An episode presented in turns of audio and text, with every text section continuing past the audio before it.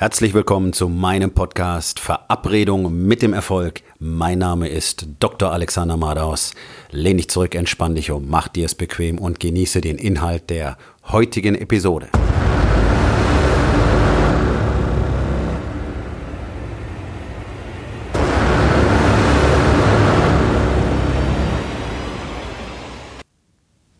Deine Weltsicht entscheidet darüber, wie du die Welt siehst. So, das klingt jetzt für dich wahrscheinlich auf den ersten Blick unglaublich banal und blödsinnig. Aber da steckt eine ganze Menge dahinter. Und auch ich habe lange gebraucht, bis ich verstanden hatte, was das eigentlich wirklich bedeutet und wie wichtig es ist, zu trainieren, seine Weltsicht ständig anzupassen und zu ändern. Denn es ist ganz einfach so, wir alle haben tonnenweise vorgefertigte Meinungen und Glaubenssätze und Wertesysteme. Haben wir einfach. Wir haben natürlicherweise welche bereits als Kinder und dann kommt die Gesellschaft und unsere Eltern und fropfen uns ihre auf. Ähm, die Wertesysteme, Glaubenssätze der Gesellschaft sind nicht unbedingt unsere eigenen.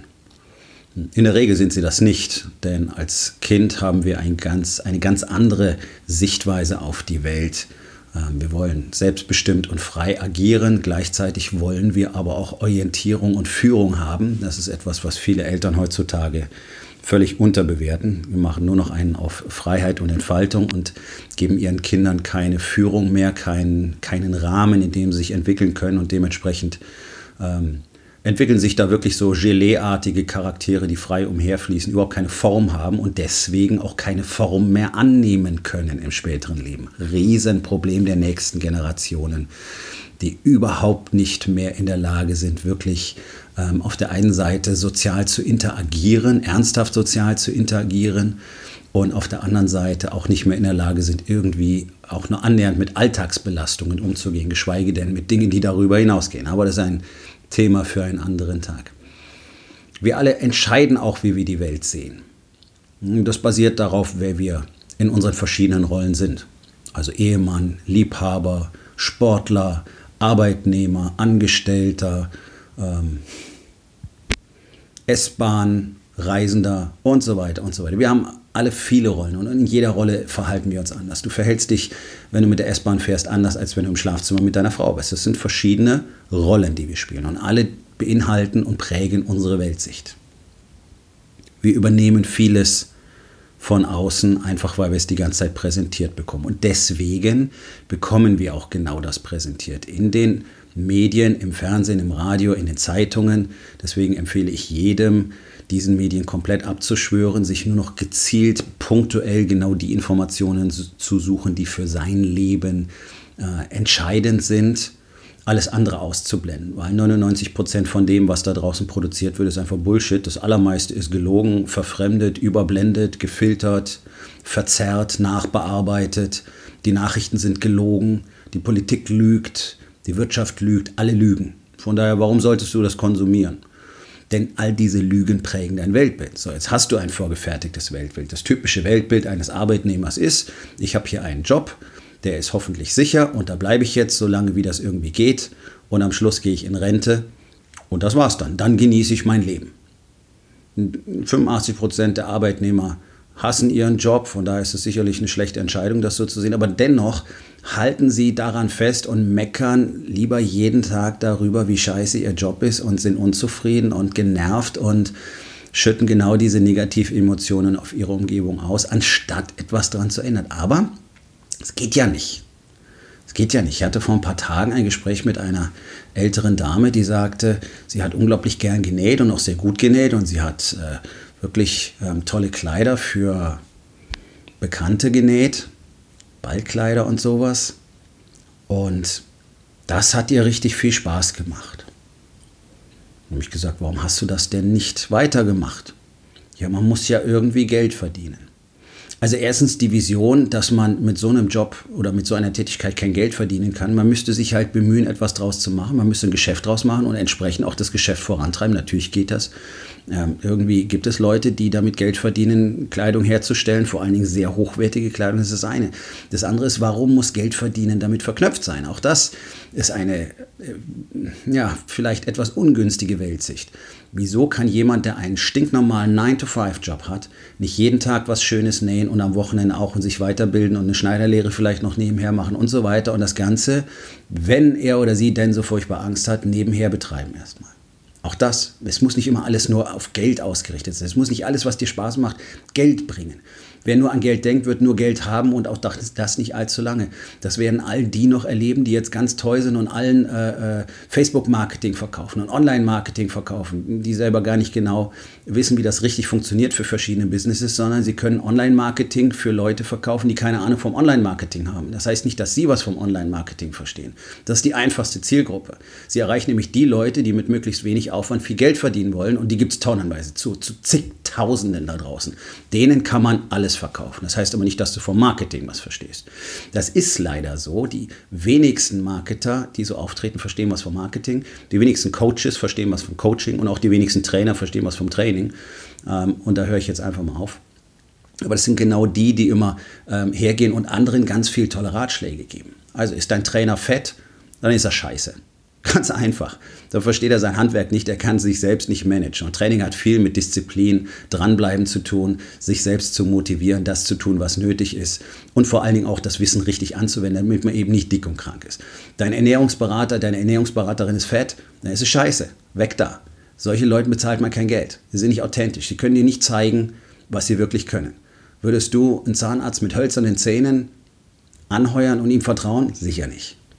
Ähm, und auch ein Coach ist häufig nur jemand, der irgendwas Tolles gelesen hat und das anderen Leuten erzählt, aber es selber in seinem Leben gar nicht umsetzt. Bei Coaches ist das schwierig zu sehen, weil niemand in der Lage ist, die so weit zu durchleuchten. Aber wer wirklich diese ganzen Dinge tut, der strahlt das entsprechend auch aus. Und die meisten Coaches strahlen gar nichts aus sind Hülsen, Abziehbilder, leere Pappfiguren.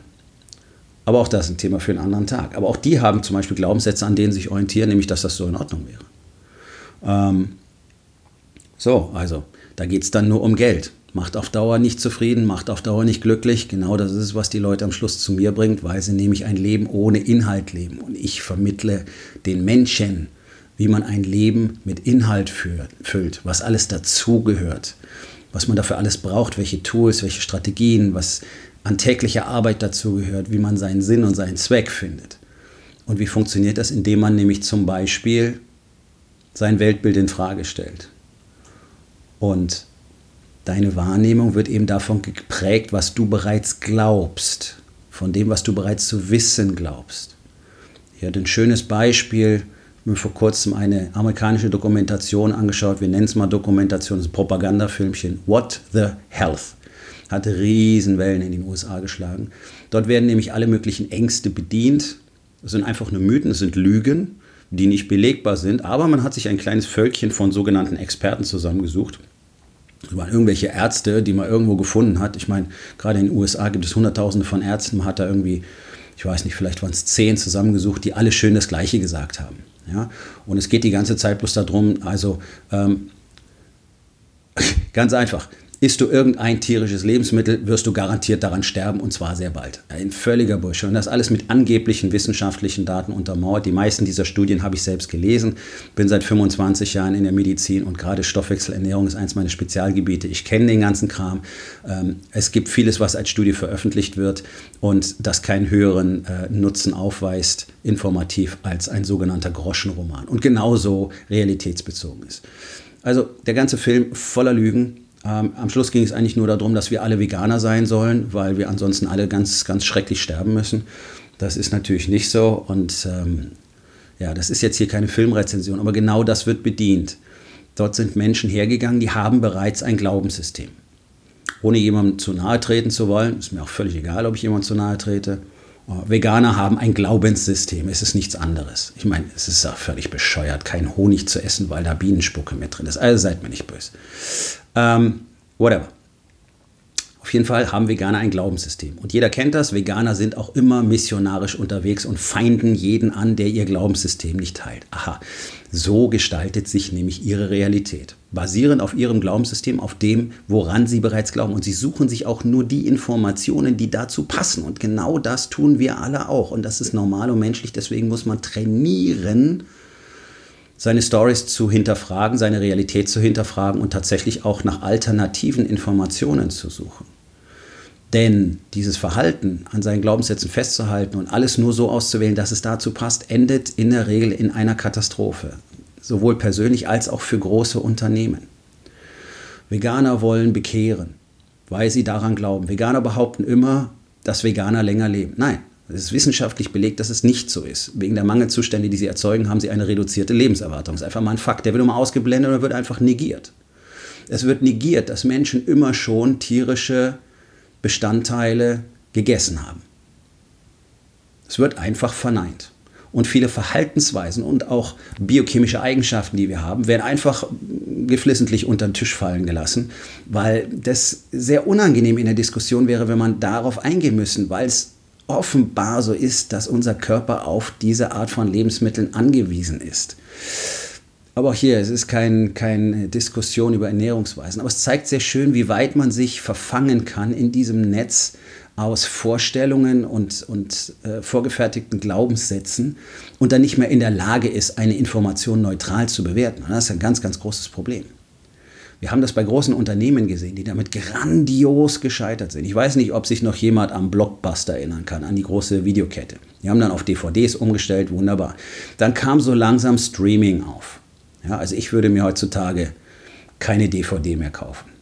Also ich habe eine relativ große Sammlung, ich bin Filmfan, ich bin auch ein Filmsammler und eine DVD käme für mich bloß in Frage, wenn das wirklich so ein rares Stück ist, von dem ich hm, wahrscheinlich nie erwarten kann, dass es irgendwo auf dem Streaming-Kanal auftaucht. Blockbuster hat gemerkt, ihnen laufen die Kunden weg. Die Leute leihen keine DVDs mehr aus. Die gehen auf Pay-per-View oder auch auf die Prepaid-Kanäle. Und dann hat man also große Kundenbefragungen durchgeführt. Und die Ergebnisse waren eigentlich sehr eindeutig. Aber der Vorstand von Blockbuster war so in der Idee gefangen, dass dieses Konzept genau das Richtige ist. Dass man die eigentlichen Zahlen komplett außer Acht gelassen hat und sich auf einen Passus in der Umfrage bezogen hat, nämlich dass die Menschen es sehr schätzen, dass sie dort ihre Nachbarn und Freunde treffen in der Videothek und dort einen sozialen Kontakt herstellen. Und das war das Argument für Blockbuster, weiterhin ihre Videotheken oder DVD-Verleihe offen zu halten und nicht auf Streaming umzustellen. So, deswegen habe ich gesagt, weiß noch jemand, wer Blockbuster war? Gibt es nicht mehr. Weg. Nokia. Nokia hat kleine Telefone gemacht damals. Ich kann mich noch gut daran erinnern. Jeder wollte so ein kleines, so ein ganz kleines Nokia haben. Das war super heiß. Da warst du der Star. Je kleiner, umso besser. Die Dinger hätten am besten wie bei James Bond in den Schuhabsatz reinpassen sollen. Das war der Trend damals. Jeder wollte winzige Telefone haben. Wenn du damals nach Asien gefahren bist, hast du gesehen, dass sie die alle um den Hals hängen hatten. Ja, wie kleine Anhänger. Fantastisch. Ich wollte auch unbedingt ein ganz kleines Telefon haben. Dann kam Steve Jobs mit seinem iPhone hat erkannt, was die Leute wirklich wollen und was sie wirklich brauchen. Die Innovation, dein Zeigefinger als Eingabegerät, das iPhone. Heute haben eigentlich alle nur noch Smartphones. Das ist ja die Rarität, dass man noch irgendwas mit Tasten sieht. Nokia hat bis zuletzt behauptet, nein, das ist ein kurzlebiger Trend. Die Menschen wollen kleine Tastentelefone. No, wollten sie nicht. Wo ist Nokia heute? Gibt es noch, aber ich weiß nicht mal genau, was die noch herstellen. Irgendwie zweitklassige Hardware als Zulieferer. Das passiert, wenn man an vorgefertigten Glaubenssätzen festhält. Und deswegen prägt deine Weltsicht deine Weltsicht. Denn du kannst sie nicht sehen. Und die allermeisten können sie nicht sehen. Man muss bereit sein zu akzeptieren, dass die eigene Weltsicht Quatsch ist, dass sie fehlerhaft ist und dass sie voller Lügen und Geschichten ist. Und dann muss man sich bemühen, die Alternative, die echte Realität anzuerkennen, zu erkennen, zu suchen, seine Stories auseinanderzunehmen und offen zu sein für die tatsächliche Information.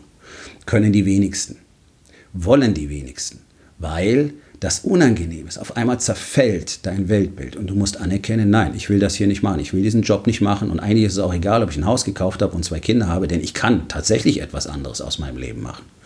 Hm, in der Situation kommst du jetzt schnell in die ganz unangenehme Lage, das vielleicht auch wirklich tun zu wollen und am Ende tun zu müssen, weil du es dir nicht mehr vorstellen kannst, anders zu leben. So war es bei mir.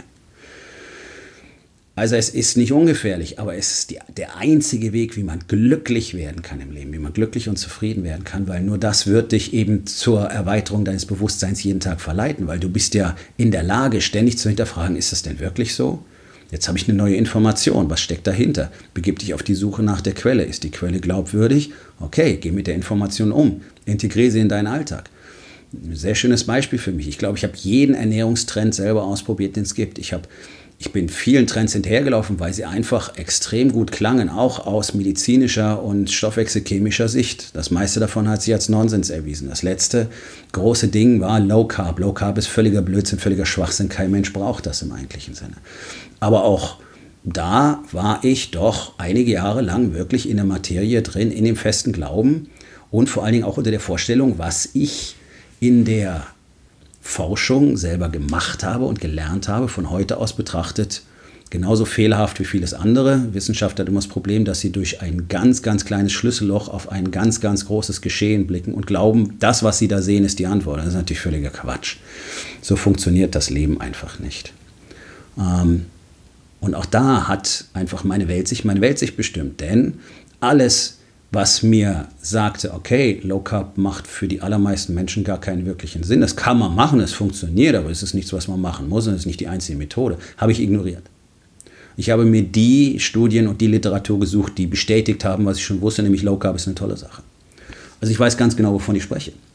Und dann habe ich erkannt und gelernt und trainiert. Und heute hinterfrage ich meine Weltsicht jeden Tag. Dadurch bewege ich mich sehr viel schneller. Ich bin unglaublich flexibel geworden. Ich kann mich so schnell anpassen. Ich kann mich so schnell im Marktplatz bewegen. Ich bin immer vorne dran. Ich lerne sofort neue Dinge, einfach weil ich erkenne, okay, meine alte Weltsicht ist weg. Das war gestern, das ist heute. Ich meine, mir erzählen Marketer noch heute, ich müsste Radiospots schalten und Flyer drucken. Nein, nein, wer dafür Geld ausgibt, ist selber schuld. Printmedien, Fernsehen, Radio bringt überhaupt nichts. Es machen alle, weil man das so macht und weil alle Angst haben, ihre Umsätze würden dann einbrechen. Nein, tatsächliche Werbung findet auf den sozialen Medien statt. Hier in Deutschland kapiert das gar keiner. Hier in Deutschland hat mal ein Werber zu mir gesagt, ja, bei meinen Kunden stehen noch Faxgeräte. Das heißt aber doch nicht, dass du das Produkt deiner Kunden genauso bewerben musst, als wären deine Kunden nur Leute mit Faxgeräten. Völliger Wahnsinn, völliger Irrsinn. Vorgefertigte Mindsets, die alles kaputt machen, die unglaubliche Umsätze kosten, die wahnsinnig viel Geld auf dem Tisch liegen lassen und die persönlich einfach das eigene Schicksal maximal begrenzen, nämlich auf ein ganz, ganz eintöniges Konzept, von der Wiege bis zur Bahre. Du kannst in die Schule gehen, Ausbildung machen, arbeiten gehen, in dem Job bleiben, wenn möglich, wenn du nicht gefeuert wirst. Ganz selten vielleicht mal wechseln, aber schon eine Katastrophe und dann Rente tot. Das ist die Weltsicht. Wenn du die nicht hinterfragst, ist es dein Leben. Du musst aufwachen, du musst sehen lernen, du musst hinterfragen, du musst korrigieren, du musst in Frage stellen und jeden Tag üben.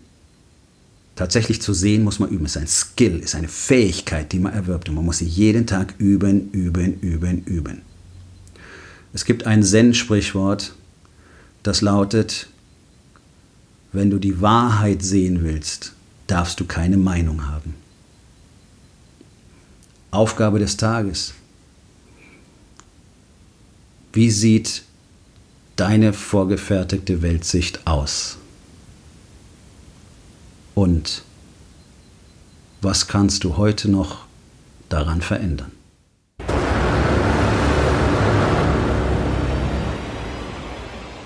Das war's für heute von mir. Vielen Dank, dass du meinem Podcast Verabredung mit dem Erfolg zugehört hast. Wenn er dir gefallen hat, abonniere meinen Kanal und hinterlass doch bitte eine Bewertung auf iTunes. Ich bin Dr. Alexander Madaus und ich wünsche euch allen noch einen schönen und produktiven Tag.